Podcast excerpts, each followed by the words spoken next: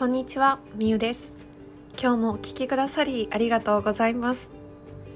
今日のお話は、努力は報われるは間違い、正しくはというテーマでお話をしていきます。このお話は、YouTube の毎週キングコングで配信されていた教えて西野先生親子で学ぶとっても大切なお金の話という動画より私が印象になった言葉をもとにしてお話をさせていただきます。ぜひ興味がある方は聞き進めていただけたら嬉しいです。キングコングの西野昭弘さんあなたはご存知ですか？最近4月の19日に夢と金という新しい本を出されました。でその本の発売に向けてその毎週キングコングという YouTube でお話ししていたお金のお話人生のお話がすごく心に響いたんですよね。なので私もこの「夢と金」という本は買ったんですけれどもまだ読んではいません。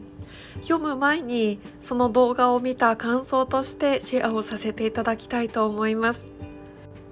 まずタイトルの結論から言ってしまいます。西野さんは努力は報われるっていうものは間違いだとその動画内で言っていたんです。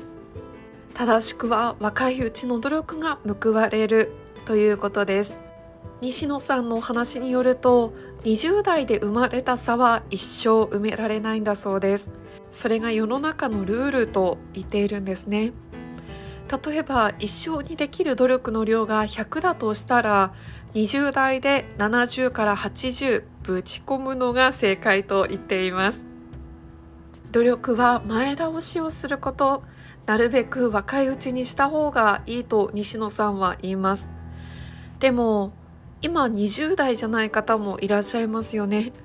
あ自分30代だ40代だ50代60代だっていう中でもう努力は遅いのかといったらそうではなくてじゃあ人生で一番若いのっていつなんだ？というと今日ですよね。今日やるのと5ヶ月後にやるのとでは全く違ってくる。もしあなたがお金持ちになりたいのであったら早いうちにお金を持った方が勝ちなんだそうです。だから若いうちに勉強することが大切と西野さんは言っています。そして今20代でなくても今日が一番若いから今日やるのが一番いい。全ては今日。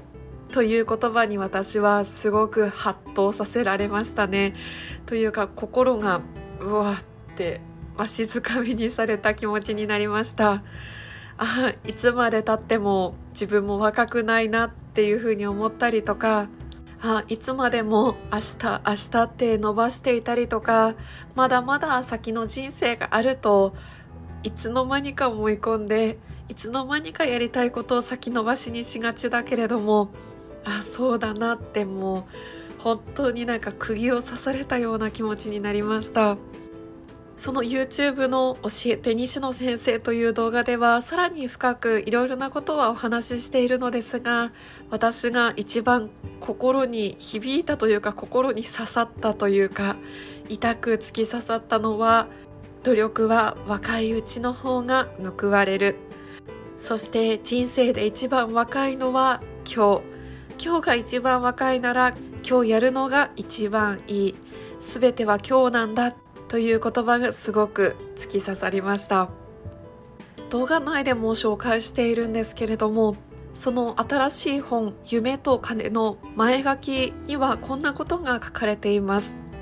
夢か金かという議論を君の周りの連中は繰り返すだろう。でも耳を傾ける必要はない。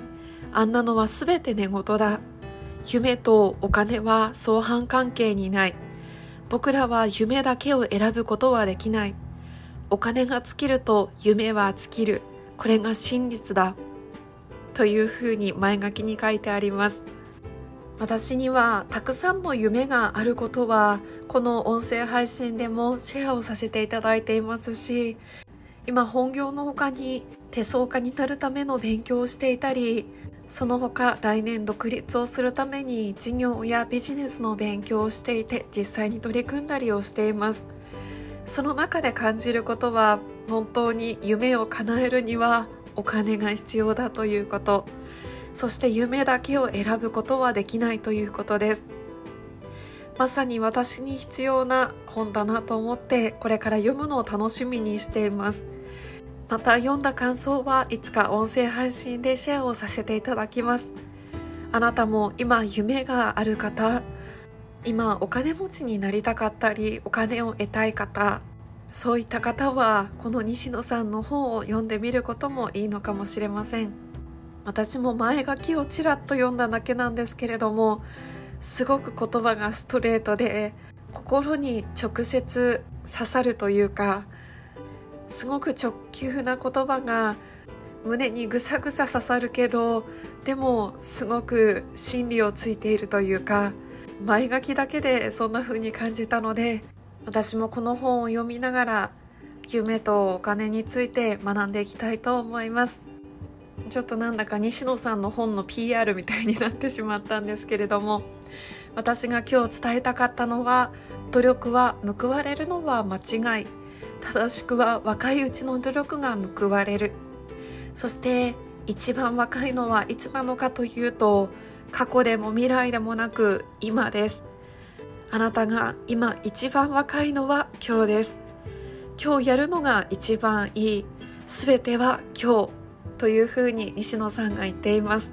その言葉にすごく胸をつかれた。胸に響いたのでシェアをさせていただきました。